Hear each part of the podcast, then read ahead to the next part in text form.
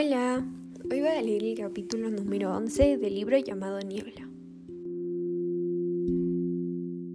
Cuando llamó aquel otro día Augusto a casa de don Fermín y doña Hermelinda, la criada le pasó a la salita diciéndole ahora aviso. Quedóse un momento solo, y como si estuviese en el vacío. Sentía una profunda opresión en el pecho, señale una angustiosa sensación de solemnidad. Sentóse para levantar al punto y se entretuvo en mirar los cuadros que colgaban de las paredes, un retrato de Eugenia entre ellos. Entraronle ganas de echar a correr, de escaparse. De pronto, al oír unos pasos menudos, sintió un puñal de hielo atravesarle el pecho y como una bruma invadirle la cabeza. Abrióse la puerta de la sala y apareció Eugenia. El pobre se apoyó en el respaldo de una butaca. Ella, al verle lívido, Palideció un momento y se quedó suspensa en medio de la sala. Y luego, acercándose a él, le dijo con voz seca y baja ¿Qué le pasa a usted, don Augusto? ¿Se pone malo? No, no es nada, qué sé yo. ¿Quiere algo? ¿Necesita algo? Un vaso de agua. Eugenia, como quien ve un agarradero, salió de la estancia para ir ella misma a buscar el vaso de agua, que se lo trajo al punto. El agua tembloteaba en el vaso, pero más tembló este en manos de Augusto, que se lo bebió de un trago atropelladamente, vertiéndosele agua por la barba, y sin quitar en tanto sus ojos de los ojos de Eugenia. Si quiere usted, dijo ella, mandaré que le hagan una taza de té o de manzanilla o de tila. ¿Qué se ha pasado? No, no, no fue nada. Gracias, Eugenia, gracias. Y se enjuagaba el agua de la barba. Bueno, pues ahora siéntese usted. Y cuando estuvieron sentados, prosiguió ella. Le esperaba cualquier día, y di la orden a la criada de que, aunque no estuviesen mis tíos, como sucede algunas tardes, le hiciese a usted pasar y me avisara. Así como así, deseaba que hablásemos a solas. Oh, Eugenia, Eugenia. Bueno, las cosas más fríamente. Nunca me pude imaginar que le daría tan fuerte, porque me dio usted miedo cuando entré aquí. Parecía un muerto. Y más muerto que vivo estaba, créamelo. Va a ser menester que nos expliquemos. Eugenia, exclamó el pobre, y extendió una mano que recogió al punto. Todavía me parece que no está usted en disposición de que hablemos tranquilamente como buenos amigos. A ver, y le cogió la mano para tomarle el pulso. Y este empezó a latir febril en el pobre Augusto. Se puso rojo, ardíale la frente. Los ojos de Eugenia se le borraron de la vista y no vio ya nada sino una niebla una niebla roja. Un momento creyó perder el sentido. Ten compasión, Eugenia, ten compasión de mí. Cálmese usted, don Augusto, cálmese. Don Augusto, don Augusto, don, don. Sí, mi bueno de don Augusto, cálmese usted y hablemos tranquilamente. Pero permítame. Y le cogió entre sus manos la diestra, aquella blanca y fría como la nieve, de usados dedos hecha para acariciar las teclas del piano, para arrancarles dulces arpegios. Como usted quiera, don Augusto. Este se la llevó a los labios y la cubrió de besos que apenas entibiaron la frialdad blanca. Cuando usted acabe, don Augusto, empezaremos a hablar. Pero mira, Eugenia, ven. No, no, no, formalidad. Y desprendiendo su mano de las de él, prosiguió. Yo no sé qué género de esperanzas le habrán hecho concebir mis tíos, o más bien mi tía. Pero el caso es que me parece que usted está engañado. ¿Cómo engañado? Sí, han debido decirle que tengo novio. Lo sé. ¿Se lo han dicho ellos? No, no me lo ha dicho nadie, pero lo sé. Entonces, pero es Eugenia, que yo no pretendo nada, que no busco nada, que nada pido. Es Eugenia, que yo me contento con que se me deje venir de cuando en cuando a bañar mi espíritu en la mirada de esos ojos, embriagarme en el bajo de su respiración.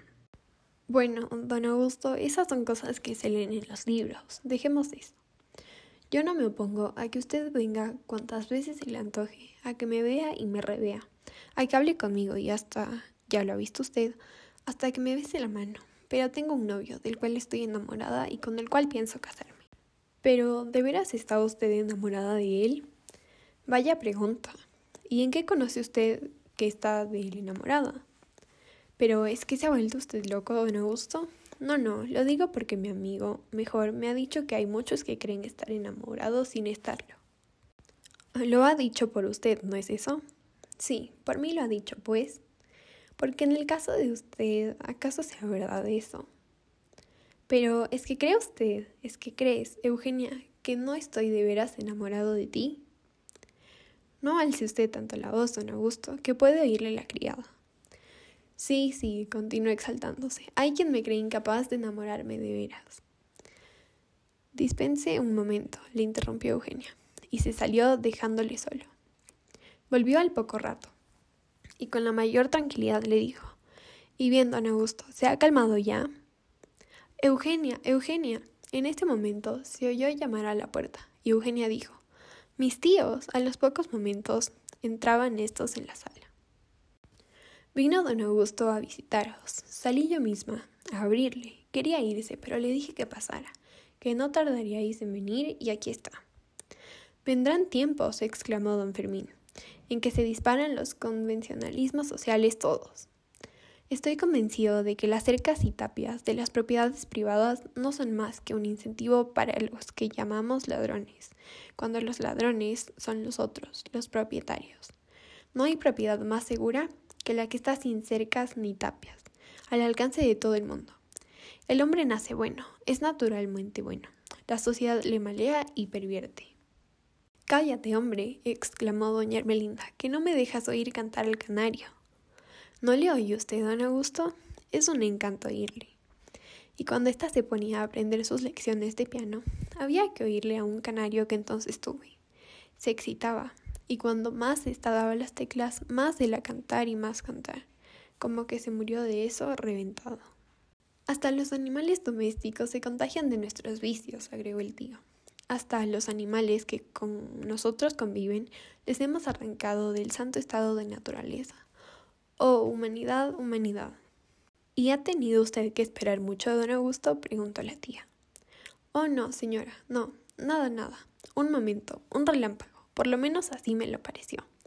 Ah, vamos. Sí, tía, muy poco tiempo, pero lo bastante para que se haya repuesto de una ligera indisposición que trajo de la calle. ¿Cómo? Oh, no fue nada, señora. Nada. Ahora yo les dejo. Tengo que hacer, dijo Eugenia. Y dando la mano a Augusto se fue. ¿Y qué? ¿Cómo va eso? le preguntó Augusto la tía, así que Eugenia hubo salido. ¿Y qué es eso? La conquista, naturalmente. Mal, muy mal. Me ha dicho que tiene novio y que se ha de casar con él. ¿No te lo decía yo, Hermelinda? ¿No te lo decía? Pues no, no y no. No puede ser. Eso del novio es una locura. Don Augusto, una locura. Pero señora, ¿y si está enamorada de él? Eso digo yo, exclamó el tío. Eso digo yo. La libertad, la santa libertad, la libertad de elección. Pues no, no y no. ¿Acaso sabe esa chiquilla lo que hace? Despreciarle a usted, don Augusto, a usted. Eso no puede ser. Pero señora, reflexione. Fíjese. No se puede, no se debe violentar así a la voluntad de una joven como Eugenia. Se trata de su felicidad y no debemos todos preocuparnos sino de ella y hasta sacrificarnos para que la consiga. ¿Usted, don Augusto? ¿Usted? Yo, sí, yo, señora. Estoy dispuesto a sacrificarme por la felicidad de Eugenia, de su sobrina, porque mi felicidad consiste en que ella sea feliz. Bravo, exclamó el tío. Bravo, bravo. He aquí un héroe. He aquí un anarquista místico. Anarquista, dijo Augusto. Anarquista, sí, porque mi anarquismo consiste en eso, en eso precisamente, en que cada cual se sacrifique por los demás, en que uno sea feliz haciendo felices a los otros, en que... Pues bueno, te pones, Fermín. Cuando un día cualquiera no se te sirve la sopa sino diez minutos después de las doce. Bueno, es que ya sabes, Hermelinda, que mi anarquismo es teórico. Me esfuerzo por llegar a la perfección, pero... Y la felicidad también es teórica, exclamó Augusto compungido y como quien habla consigo mismo. Y luego, he decidido sacrificarme a la felicidad de Eugenia y he pensado en un acto heroico. ¿Cuál?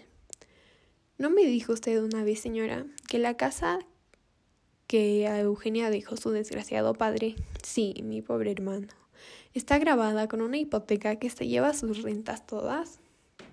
Sí, señor. Pues bien, yo sé lo que he de hacer, y se dirigió a la puerta. Pero don Augusto, Augusto se siente capaz de las más heroicas determinaciones, de los más grandes sacrificios. Y ahora se sabrá si está enamorado nada más que de cabeza o lo está también de corazón, si es que cree estar enamorado sin estarlo. Eugenia, señores, me ha despertado a la vida, a la verdadera vida, y sea de ella quien fuere, yo le debo gratitud eterna. Y ahora, adiós. Y se salió solemnemente. Y no bien hubo salido, gritó doña Ermelinda. Chiquilla. Este fue el capítulo número 11 del libro Niebla.